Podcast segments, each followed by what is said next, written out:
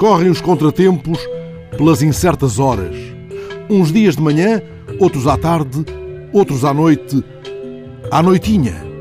Já corria a notícia pelos salões quando a soubemos no rocio das luzinhas que é a TV. Era já a noite, ainda não cerrada, mas ciciada, mais que noitinha. Escurece cedo agora, atropelam-se os humores do dia entre trapalhada e disfuncionalidade temporária. Também no poema que Florbela intitulou Noitinha, apenas a noite se revela e logo no primeiro verso. A noite sobre nós se debruçou. E na quadra seguinte, como se ensaiasse uma dolorosa declaração de rendimentos, aflora um outro verso. Não sei quem tanta pérola espalhou.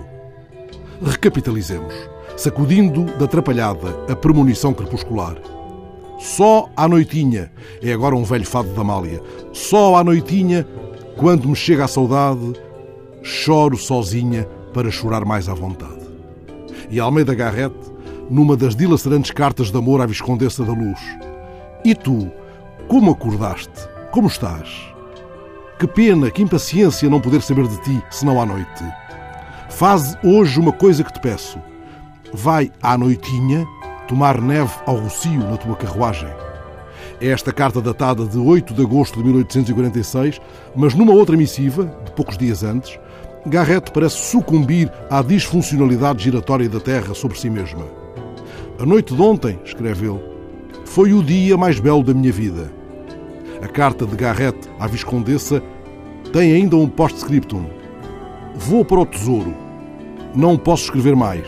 Maldita seja a pátria e a finança. Era Garrett, por esses dias, membro da Comissão Extraordinária da Fazenda, no governo de Palmela, mas nem as suas trapalhadas, nem os seus arrebatamentos punham em causa o interesse público ou a sanidade do sistema financeiro.